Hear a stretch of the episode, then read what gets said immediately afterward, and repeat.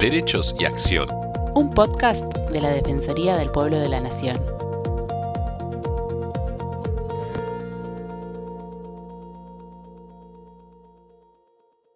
Bienvenidos a los podcasts de la Defensoría del Pueblo de la Nación. Soy Estefanía González Isola y estoy con Fernando Almirón para compartir diferentes temas de interés general.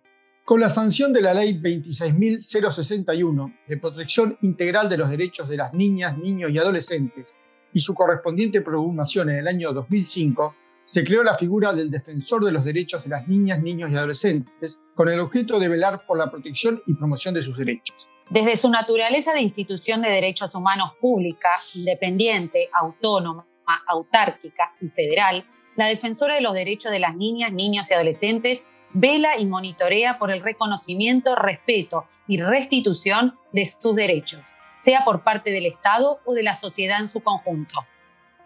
En la actualidad, la Defensoría está trabajando en cooperación con el Fondo de las Naciones Unidas para la Infancia, UNICEF, la Organización de Estados Iberoamericanos para la Educación, la Ciencia y la Cultura, la Honorable Cámara de Diputados de la Nación y la Universidad Nacional de Lanús, entre otros.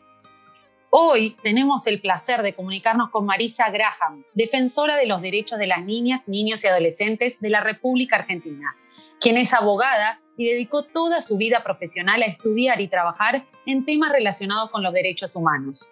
Es profesora de grado y de posgrado de la Universidad de Buenos Aires. Ocupó varios cargos en los gobiernos de la provincia de Buenos Aires, la Ciudad Autónoma de Buenos Aires y la Nación. Y desde comienzo de 2020 ocupa el cargo de defensora. Hola Marisa, un honor que estés con nosotros en este espacio y te damos la bienvenida. ¿Cómo estás? ¿Qué tal? ¿Cómo están? Muy bien, gracias. Bueno, Marisa, para comenzar nos gustaría que nos cuentes cómo vivió este desafío de asumir como la primera defensora de niños, niñas y adolescentes en la Argentina, ¿no? ¿Cómo, cómo fue el proceso? Porque fue un proceso largo también para la elección. Que nos cuente cómo llegó y cómo vivió este momento, cómo se preparó para este momento. Bueno, a ver, eh, si soy sincera con ustedes, yo cuando me fui de la función pública en el año 2015, no pensé que iba a volver a una función pública. Volví a mi estudio jurídico, volví a dedicarme a muchos casos de familia, y con niños siempre y niñas involucradas, pero la verdad que no, no, no pensaba volver a la función pública. Después apareció el tema del concurso, del concurso para ser defensor o defensora. Y allí, bueno, nada, este, decidí finalmente, sobre todo por la, la eh, no, diría la presión, pero, pero, pero la, algunas, algunas y algunos colegas que, que, me impulsaron a presentarme, finalmente me presenté, este, me preparé, por supuesto, para, dar un, para, para, para, para que esto saliera bien. Eh, era un desafío muy grande, lo pensé mucho porque la verdad que una cosa es eh, ocupar un lugar que antes ocupó otra u otro, entonces todo está armado, entonces hay, hay, este, hay referencias. En cambio, iniciar este, una institución absolutamente nueva, eh, no les voy a negar que hay una cierta sensación de vértigo, ¿no? Seguro porque la verdad que este, cuando a mí me preguntaban, bueno, ¿qué tal? ¿Cómo, cuando asumió, ¿cómo encontró el lugar? Y yo le dije, yo no encontré ningún lugar, ¿no? Este, no tengo ni silla donde sentarme. Y efectivamente no tenía una silla donde sentarme. Hoy por suerte tenemos de todo, pero... Eh, y además este, también tienen que pensar que a ese desafío que era hacerse cargo de una institución de nuevo tipo, tal cual la que describieron ustedes, este, sin referencias, salvo las referencias este, de la región, como podría ser la Defensoría de Chile, pero Chile es, muy, es un país muy distinto al nuestro, Escocia, que también tomé algo de allí, del País Vasco, bueno, no tomamos de, distintos lugares. Este, la Argentina es un país este, bastante único, eh, desde su estructura federal hasta la gran cantidad de organizaciones que tiene, sociales, que se dedican en territorio a niños, niñas y adolescentes, que otros países no tienen como tenemos nosotros, eh, eh, el grado de participación en general. La población argentina es una población, un pueblo muy activo, este, aunque nosotros creamos a veces que no, comparado con otros pueblos. Entonces, bueno, eh, era, era todo un desafío y había que crear algo nuevo con pocas referencias, ¿no? Y este, por otro lado también, este,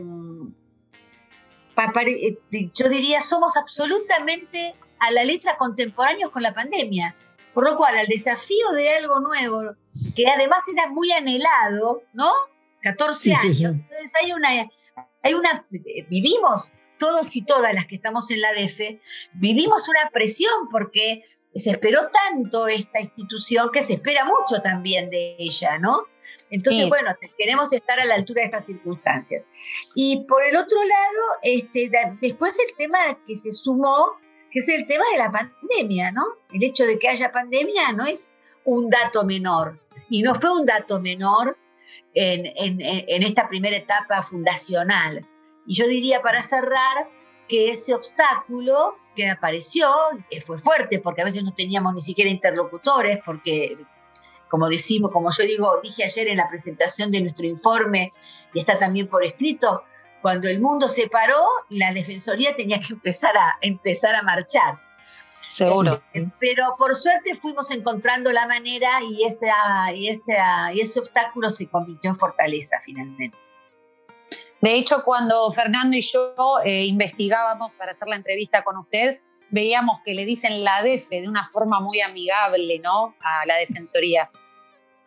Bueno, es que, a ver, uno de los desafíos era cómo diferenciar a la defensoría o a la defensora en este caso, porque es unipersonal, entonces el título es defensora, porque es lo que dice la 26.061.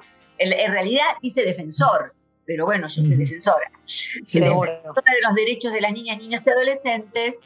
Este, em, el problema de que se llame así es que nos, sucede mucho que nos confunden sobre todo con defensores de menores o asesores de menores. claro, yo iba a decir con la, parte judicial, ¿no? Con más con la parte judicial, con el defensor de pobres y ausentes, de niños. Exactamente, eh, eh, que se, ya, se siguen llamando todavía defensores de menores o defensores de o asesores de menores. Entonces, Está, existe esa confusión, por un lado. Por otro también, claro, también existe cierta confusión en relación a que somos los, las y los abogados del niño, que es otra figura, que no somos nosotros, por más que participemos en algunos expedientes. Entonces, eh, y además queríamos que fuese una marca amigable para los pibes, ¿no? Exacto. Para las chicas. De, esta forma se diferenciaron, exactamente. Entonces, bueno, la DF eh, corre así y además, y además nosotros mismos en nuestras reuniones este, nos autodenominamos la DF, ya, ya lo incorporamos nosotros y cuando nosotros nos juntamos, porque hacemos muchas reuniones con chicas y chicos, nenas y nenes, ellos, ellos y ellas nos llaman la DF también. Así que ahí logramos eso, aunque en el mundo judicial y en, el, y en la defensoría y en el mundo del Ministerio Público no siempre logramos la misma legitimidad. Está muy bueno que hagas la distinción para que todos los oyentes lo sepan. Marisa, ¿cuáles son las problemáticas centrales a trabajar en la Defensoría? Bueno, a ver, yo les diría que nosotros estamos trabajando centralmente, aunque hay mucho trabajo, mucho.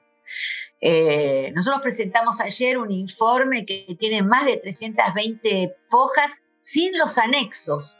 Los anexos son más o menos la misma cantidad de fojas, por lo cual estaríamos hablando de un informe de 600 páginas. Y ahora vamos a sumar una otra, otra presentación con las respuestas por escrito de, de las preguntas que nos hicieron. El famoso informe anual, el informe famoso. El informe anual que hicimos ayer, que la verdad que yo creo que fue, salió bastante, bastante bien. Este, pero nosotros con la pandemia tuvimos que tomar la agenda que, que, tenía yo prevista incluso en mi plan de trabajo, al, antes, que, hay que presentar, eh, que en, eh, en, el que hubo, que presentar en el concurso, tuvimos que focalizar en algunos puntos. Yo le diría que son cuatro. Eh, seguridad alimentaria, ingresos en los hogares, ingresos para los niños, de, los niñas y niños y adolescentes, el tema de la deserción escolar y el tema de primera infancia, cobertura, suficiencia de la primera infancia. Eh, yo les diría que esos son los cuatro temas que no quiere decir que, que no haya infinidad de otros, y digo infinidad porque son inagotables. Ahora, si ustedes me preguntan dónde nosotros hemos puesto en este primer año el centro, el foco, fue en, estas, en estas cuestiones. En algunas no fue muy bien, en otras no fue más o menos y en otras no hemos tenido éxito en nuestras gestiones. Les diría, en el tema de ingreso tuvimos la suerte de tener una, una receptividad muy importante de la responsable del ANSES, Fernanda Raberta, y de Paula Ferro, que es la, la responsable del área de niñez o adolescencias o infancias y adolescencias de la, de la, del ANSES. Y además también una, una, escucha muy interesante que después de tantos años y muchos años de, de haber sido funcionaria en áreas de, de, de, desarrollo social y en particular de niños, niñas y adolescentes o de sectores vulnerables en general, es la primera vez que me convoca un ministro de Educación, de perdón, de Economía, un ministro de Economía, lo vuelvo a repetir, para preguntarme qué opino del presupuesto. Yo, la verdad, que estaba bastante sorprendida.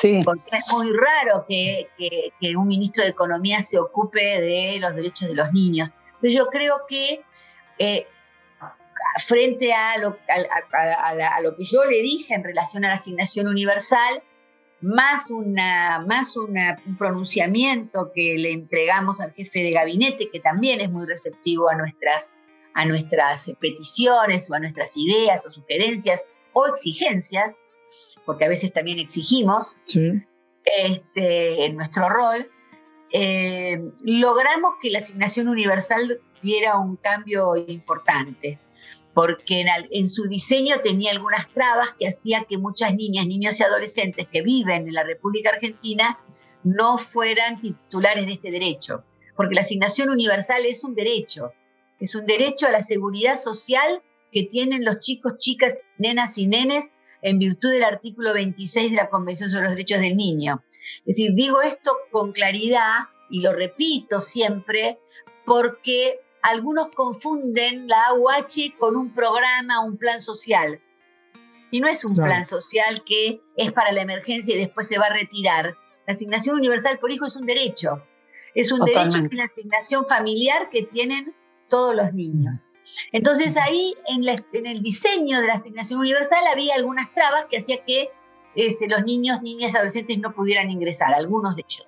Y nosotros logramos que esas trabas se eh, quitaran, eh, esas trabas que hacían obstáculo, se quitaran, fueron removidas en el decreto 840 de, del año pasado, donde que implicó una inversión muy importante, la verdad. Este, así que ahí logramos arañarle al espacio fiscal una importante base del, del presupuesto para para que vaya a, las chicas y a los chicos, a las niñas y a los niños. Y a todos, porque la asignación eh, por hijo es para todos los niños, no es para algunos y para otros no.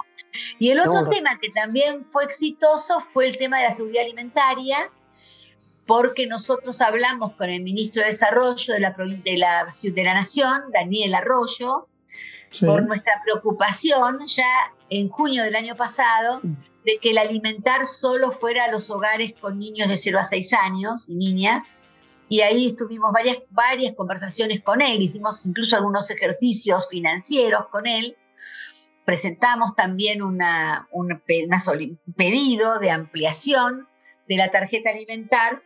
Nuestro pedido era para hogares con chicos hasta los 17 años, sabiendo que era un esfuerzo demasiado grande, también admitimos que fuera progresivo Primero se pensó en hacerlo hasta, los, hasta niños de 12 años, luego, por suerte y por decisión del presidente, seguramente se amplió a, hasta los chicos de 14 años. Otra cosa que también es muy importante. Y el otro tema que es el desgranamiento en la escuela, bueno, ese es un tema muy complejo, que si era, lo era antes de la pandemia, porque era antes de la pandemia, un problema complejo e histórico en la, la, República Argentina, claramente la pandemia agravó, que es la deserción de los, chicos en la escuela secundaria y la falta de cobertura en primera infancia. y la conectividad, ¿no? Esto de también el tema de la virtualidad trajo una diferenciación entre la, posibilidad, el acceso a la tecnología, a la conectividad, a un montón de, cosas, ¿no? Yo creo que, como dice un amigo mío, este, Adrián Rosengart, la, la pandemia vino a decir el rey está desnudo, ¿no? Y en el caso de conectividad pasó eso. En el caso de conectividad se corrió un, se corrió un velo y lo que era la brecha digital, que ya existía, y que nosotros veníamos trabajando, nosotros digo los que trabajamos con los derechos de los niños, ¿no? Y de las niñas. Veníamos hablando de la brecha digital hace muchos años. Eh, lo que pasó con la pandemia es ponerla blanco sobre negro, ¿no? Y ahí el tema de la conectividad es un tema bien complejo, porque no es solamente la conectividad, sino las herramientas que tiene que haber en, una, en un hogar. Y a veces hay hogares que tienen un solo celular, Hubo hogares que tienen una sola computadora y hogares de capas medias, estoy hablando de los pobres, ¿no? Y hay hogares que no tienen nada, exactamente. Exactamente. ¿Y cómo, cómo analiza usted eh, como defensora eh, el tema de la educación virtual? ¿Cree que se va a quedar? ¿Cómo, ¿Cómo se puede llegar a desarrollar en la Argentina esto ahora que ya que estamos hablando del tema? ¿Y cómo lo ve de aquí para adelante? A ver, yo creo que post pandemia, yo creo que, este, más allá de que algunos me critiquen, yo creo que nosotros tenemos mucho diálogo desde la DF, desde el área de participación y protagonismo de niñas, niños y adolescentes, con muchos chicos y chicas. Y el año pasado nos reunimos mucho con centros de estudiantes, porque los centros de estudiantes eran los que eran parte del, o intentaban hacer, ser parte del diálogo, ¿no?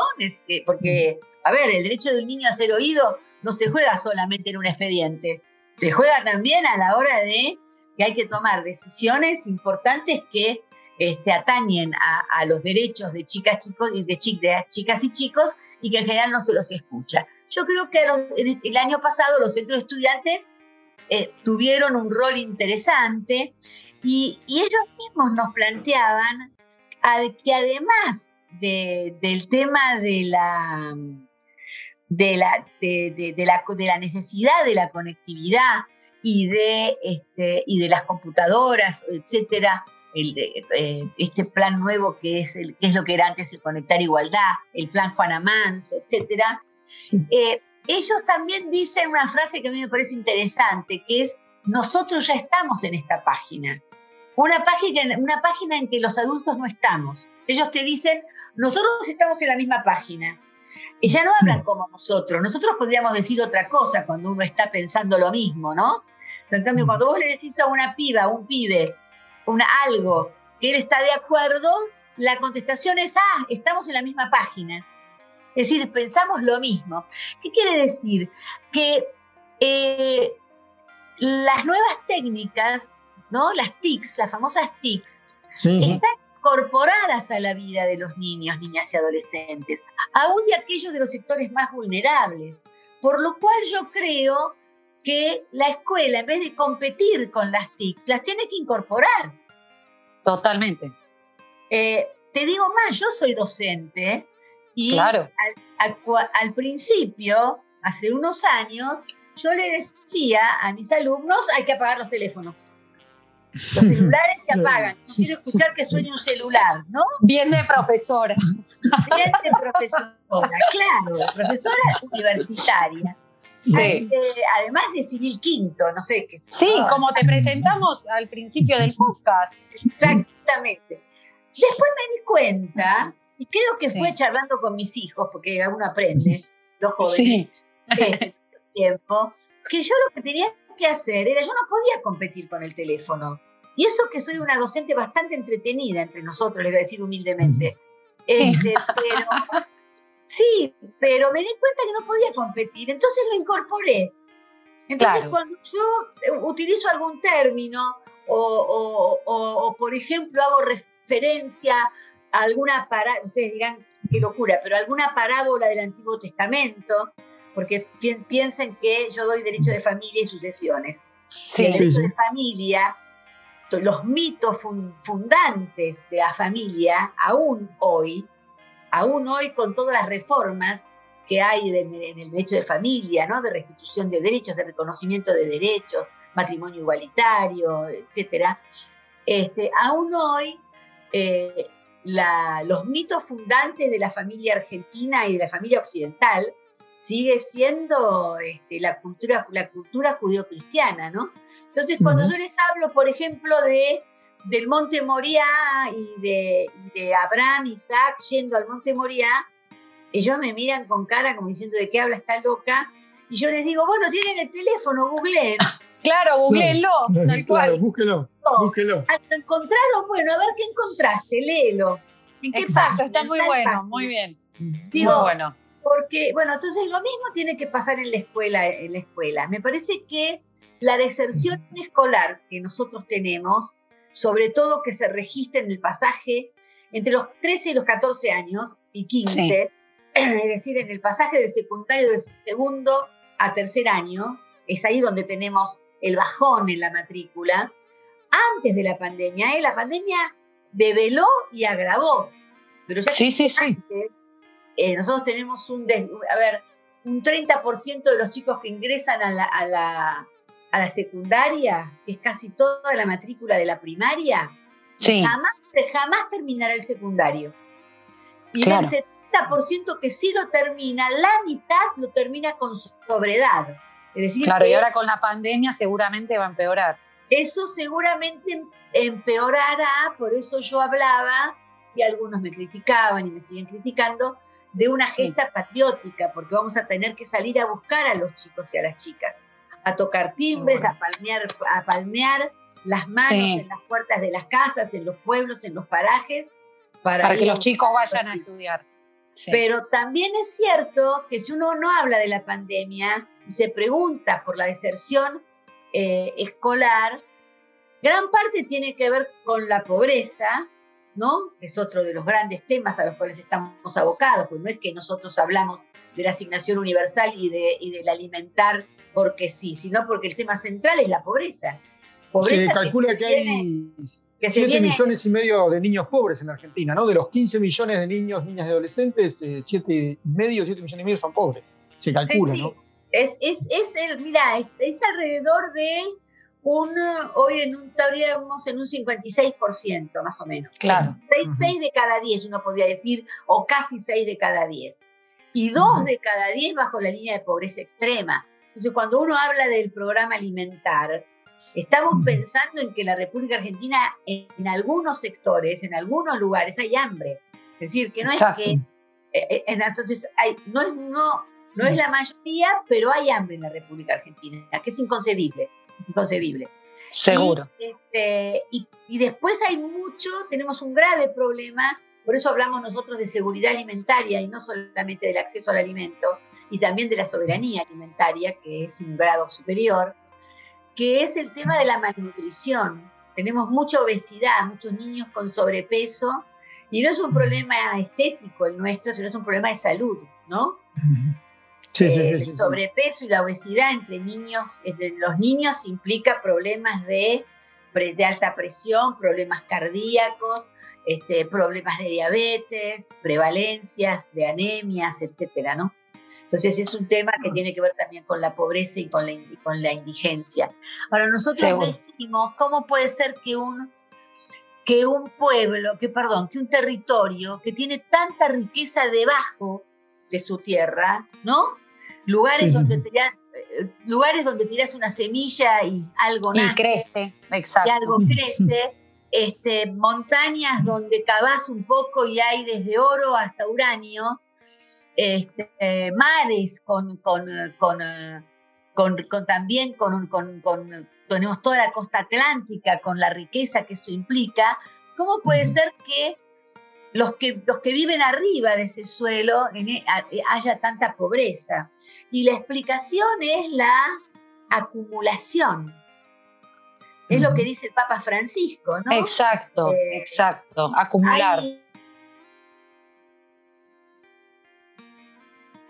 el problema de la redistribución de la riqueza y de la renta que, se, que genera un país, ¿no? Y cómo se redistribuye esa riqueza. Y yo tengo mucho para hablar en relación a ese tema, pero no los voy a abrumar con, así que ustedes tendrán muchas preguntas. Bueno, seguimos entonces. Seguimos, Marisa. En algunas provincias es muy dura la realidad de la maternidad en las niñas y se le hace muy difícil acceder a la interrupción legal del embarazo y la educación sexual integral, que es casi inexistente. ¿Cómo lleva adelante esta problemática?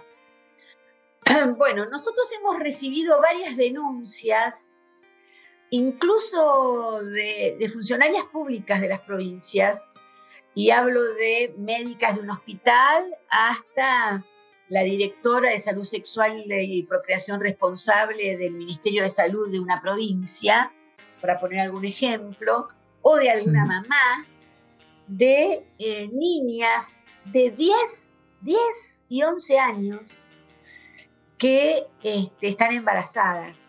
Una niña de 10 y 11 años embarazada es una niña que ha sido víctima de abuso sexual, es violación. Es lo que llaman, es lo que llaman eh, en, el derecho en los Estados Unidos, eh, es una violación o es un delito estatutario, ¿no? Ahí no hay consentimiento que valga. Este, efectivamente, la niña ha sido víctima y antes de que saliera la ley de interrupción voluntaria del embarazo, desde el año 1921 nosotros tenemos el artículo 86 de interrupción legal del embarazo y la violación entra dentro de las excepciones para poderse realizar un aborto legal. Em, ¿Por qué es difícil en algunas provincias por prejuicios? Y por creencias que se le aplican, creencias de algunos y algunas que se le pretenden aplicar a, a otros y a otras. Incluso en, eh, incluso en contra de lo que dice la propia norma, son conductas contra leyes, ¿no? O contra leyes, como, como Seguro. Eh, y nosotros hemos este, trabajado porque hemos exigido a aquellos, y ahí sí ya un nivel de exigibilidad, que cumplieran con la norma y que no obliguen a, niñas y niñas a ser madres infantiles, ¿no? A madres niñas. Porque además atrás de eso también hay otro circuito, ¿no? Que es que en general esa niña o esa, esa, después a esa niña la convencen para que dé al nene en adopción. Así que es mm. muy perverso ese circuito. Es muy perverso. Es, muy perverso. Y la educación sexual integral, yo creo, a ver, tiene, como vos bien decías, eh, tiene un desarrollo muy, muy dispar. Hemos tenido un gobernador que ha dicho acá en esta provincia educación sexual integral no vamos a dar. Tenemos algunas directoras de escuela que dicen en mi escuela educación sexual integral no vamos a dar. Como si uno pudiera decir historia no vamos a dar. Claro, geografía no, porque no, no me gusta. Geografía no. Este, y después tenemos un grupo que es minoritario, pero que existe y que hay que escucharlo, de madres y padres que dicen con mis hijos no.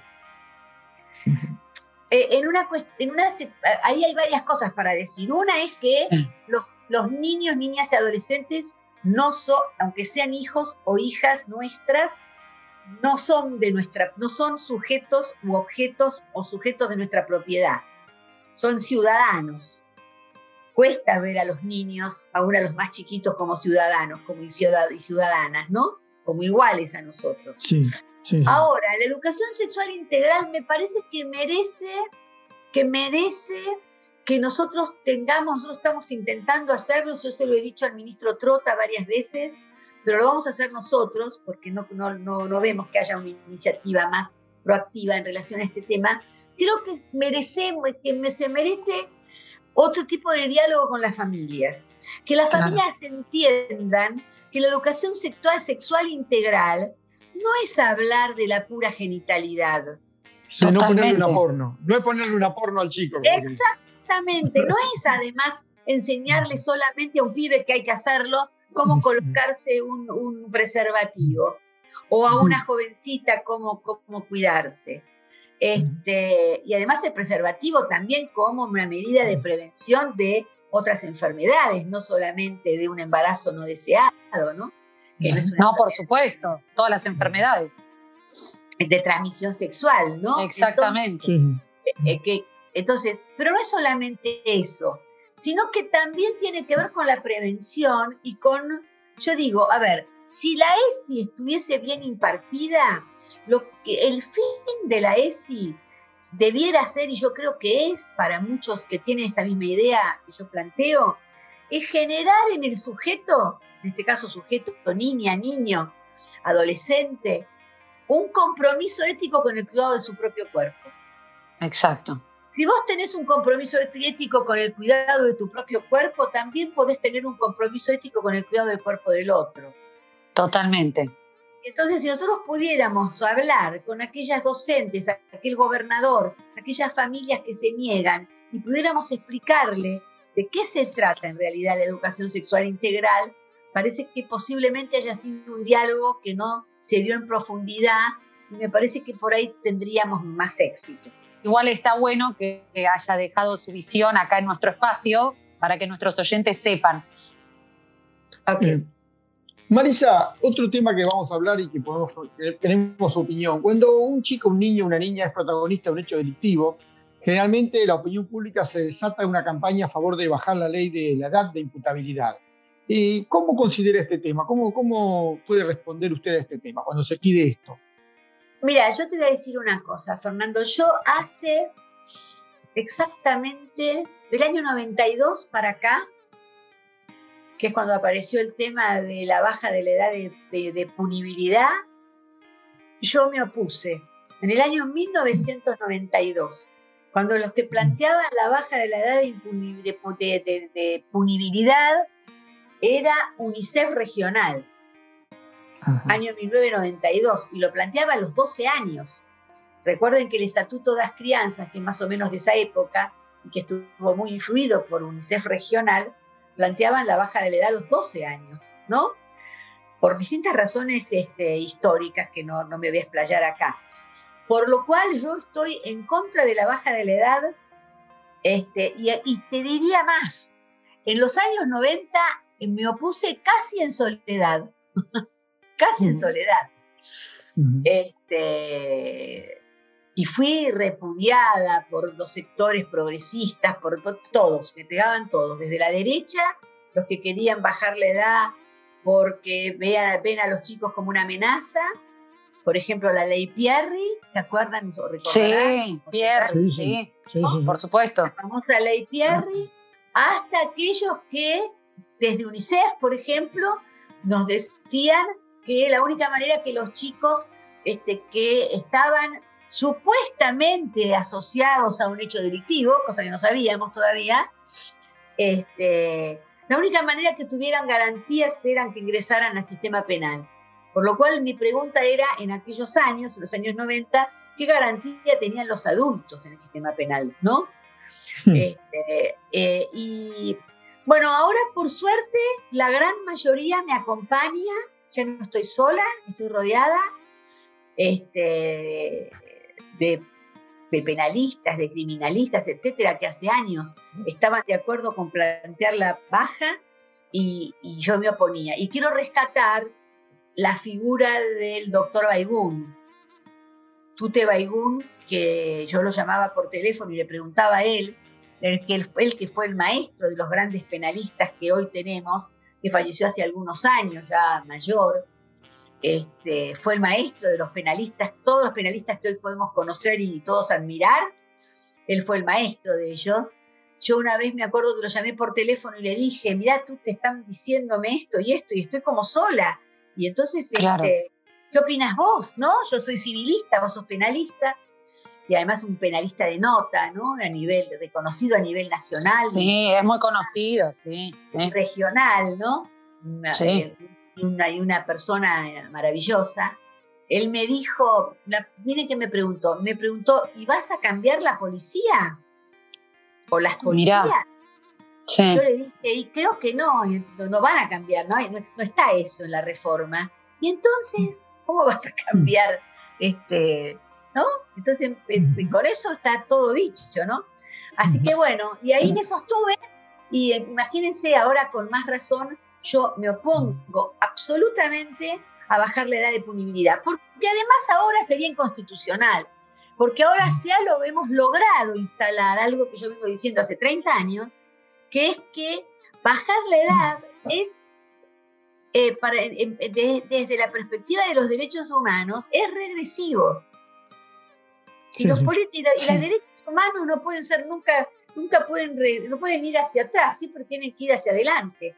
Mayor reconocimiento de derechos, mayor este, este, eh, restitución de derechos, no menor, ¿no? Y además también aplicar el principio pro homine, ¿no?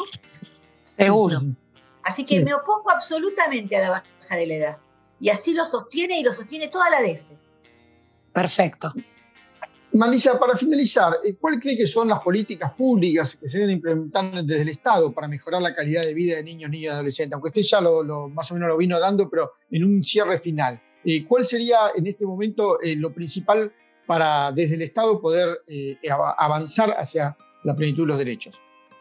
Si nosotros tomamos en cuenta lo que dije al principio, de los ingresos en los hogares, etcétera, por un lado yo, de, para las condiciones materiales de vida, porque cuando, la, cuando nosotros decimos que la Convención sobre los Derechos del Niño tiene cuatro principios fundantes y uno de ellos es a la vida y al desarrollo, cuando dice a la vida y al desarrollo, lo que quiere decir y lo que está interpretado por el Corpus Juris no es este no es nada más que el derecho a la vida y al desarrollo, es el derecho a una vida digna.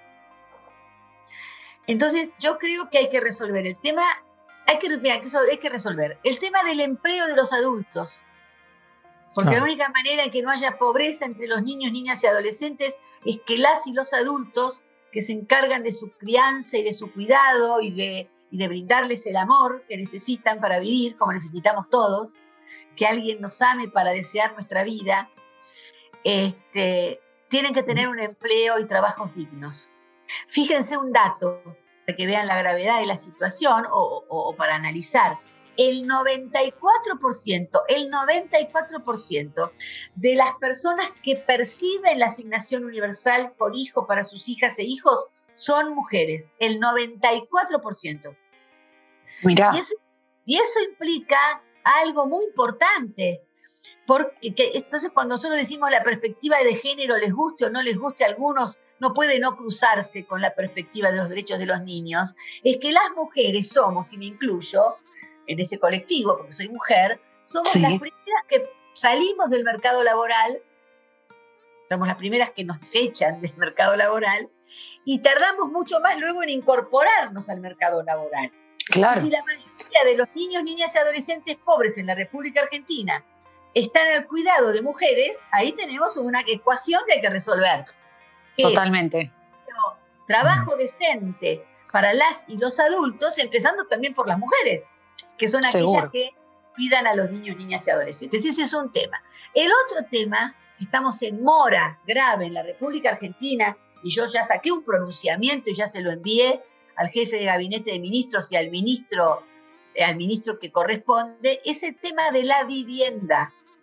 sí. Muy importante, sí. Un déficit habitacional importantísimo en las grandes ciudades y en los parajes del interior, del interior de nuestras provincias. Sí. De muchas de nuestras provincias. El tema vivienda es un tema que se habla poco, pero que es un déficit muy complejo. Entonces lo que nosotros estamos diciendo es al gobierno nacional, al de turno, en este caso el de Alberto Fernández, le estamos diciendo, mire, si usted va a largar un plan de viviendas o al ministro, si usted va a lanzar, no alargar, a lanzar, un plan de viviendas, plan de viviendas, al momento de adjudicar esas viviendas tenga en cuenta las familias con niños. Claro. Claro. Tome ese recuadro, ese segmento. Y por el otro lado, pensar en por qué, algo que la, creo que la diputada Los Penato queriendo atacarme dijo, y yo creo que me, quiso atacar, bueno, me atacó, pero no importa, dice que yo la decepcioné, no importa, pero en un momento, es cierto, ella dice que ella conversó conmigo y me preguntó por qué eh, creía yo que en la República Argentina había muchos más niños, niñas y adolescentes pobres que adultos pobres. Y yo le dije, y, y, lo que ella dice que yo le contesté es cierto. Yo le contesté dos cosas este, una parte no la dice ella. Una es uno hay explicaciones sociodemográficas, ¿no? De la, de la, pirámide poblacional, que, dan, que pueden dar cuenta de, o, pueden ser parte de la respuesta. Pero la otra es que los adultos nunca más vamos a volver a ser niños y sí vamos a ser viejos. Entonces el mundo adulto está pensando en cómo, cómo va a vivir su vejez y no, va, no vuelve para atrás para mirar cómo vivió su, su, niñez porque no va a volver a ser niño.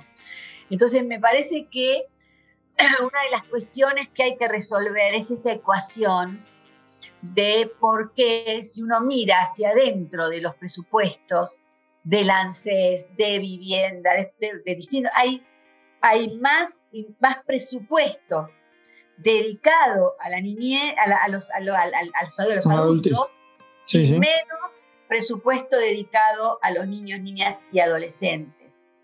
Pero para eso necesitamos que haya más voces de niños, niñas y adolescentes en un espacio que en general nosotros no vamos a disputar, que es en el espacio fiscal. Claro. Que como un bien escaso, que es el presupuesto, que sabemos, somos un país pobre, aunque nos creamos este, europeos, somos un país pobre. Entonces, cómo ese bien escaso se redistribuye eh, y afecta menos a mayor cantidad de niños, ¿no? Y entonces, ¿cómo invertimos más en la niñez y en la adolescencia? Y no porque sea en el futuro, sino porque en el presente. Y porque un mundo, porque, porque un país tan rico, como estábamos hablando recién, ¿no? En sus, debajo, debajo de su suelo, en sus mares, en sus montañas, etcétera, ¿qué pasa que cómo se redistribuye después esa riqueza. ¿Quién se lleva la parte del león para que haya un 56% de niños y niñas y adolescentes bajo la línea de pobreza? En la Revolución de Mayo en 1810, ojo que no voy a hacer un raconto de 1810 hasta acá, en la Revolución de Mayo en 1810, Belgrano escribía a Castelli grandes patriotas que nosotros tenemos olvidados y, y la historia la historia hace un cuento como edulcorado, ¿no? Este, que eh, Belgrano lo único que hizo fue crear la bandera, que ni siquiera es la bandera que tenemos ahora, no. Y Belgrano hizo muchísimas más cosas. Belgrano dijo, vamos a incomodar o algo por el estilo, no fue incomodar, pero bueno, eh, algo similar, una, una palabra sinónimo a ella, vamos a incomodar a los más ricos, a los poderosos y vamos a pedirle que este, pongan plata para, para los indios, para los negros. Recuerden que Belgrano quiso poner un, un, eh, un, presidente en aquel momento de la Junta que fuera un indio. No sé si ustedes se acuerdan. Pero bueno, eso es interesante leer las, las, las cartas de esa época. Y bueno, pero lo que decía Belgrano es vamos a incomodar a los ricos para repartir entre todo, entre todo el pueblo, ¿no? El pueblo en aquel momento de, la, del Río de la Plata eran 450 mil personas. 450 mil. Y él decía, vamos a, no me sale la palabra, no era incomodar, pero usemos incomodar eh, a, los, a los ricos que son, que eran 5 mil personas. 5 mil en relación a 450 mil. Hoy somos 45 millones y eh, cuando se pide un impuesto, que no es un impuesto, un aporte por una única vez a las grandes fortunas, ¿saben cuántos son las grandes fortunas? 12 mil personas. Entonces, de 5 mil, los que acumularon riqueza pasaron a 12 mil. Y la población pasó de 450 mil habitantes a 45 millones. Ahí está parte de la respuesta, ¿no? Como se siguió acumulando y concentrando la riqueza en unos pocos, en 12.000, en todos los años que tenemos de existencia, en 1810 para acá. Es brutal si ustedes lo piensan. Son 200 años donde en vez de ser 5.000, las familias con dinero son ahora 12.000, pero nosotros somos 45 millones de habitantes. Entonces ahí está una respuesta a por qué tenemos 56% de niños bajo la línea de pobreza. Sumado a ello, a esta cuestión histórica, las decisiones económicas de algunos gobiernos que deciden políticas de ajuste, que, ajuste que afectan e impactan directamente en las condiciones materiales de vida de niños, niñas y adolescentes. Y eso no lo digo yo, lo dice la observación general número 5 del Comité de los Derechos de Niños de Naciones Unidas. Marisa, le agradecemos mucho haber estado con nosotros. Eh, por supuesto, le deseamos mucha suerte en esta gestión. ¿Por cuántos años, cuánto tiempo fue elegida defensora? Cinco años. Por cinco años. Es decir, le quedan cuatro años todavía de trabajo. Eh, bueno, por supuesto, lo mejor. Eh, felicitaciones para todo el equipo de trabajo también, porque es decir, es mucho lo que tiene para hacer, ¿no?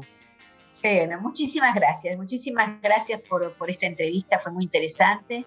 Un placer, Marisa. Muy amable y muchas gracias por su tiempo. No, gracias a ustedes. Muchas gracias. Gracias a todos y los esperamos la próxima semana en una nueva emisión de Derechos y Acción. Derechos y Acción es un podcast original de la Defensoría del Pueblo de la Nación. La producción de este episodio estuvo a cargo de Bianca de Gaetano, Nelly Durán Cianotti, Martín Genero y Georgina Sturla. Podés encontrarnos en redes. Por WhatsApp, escribirnos al 113-762-4966.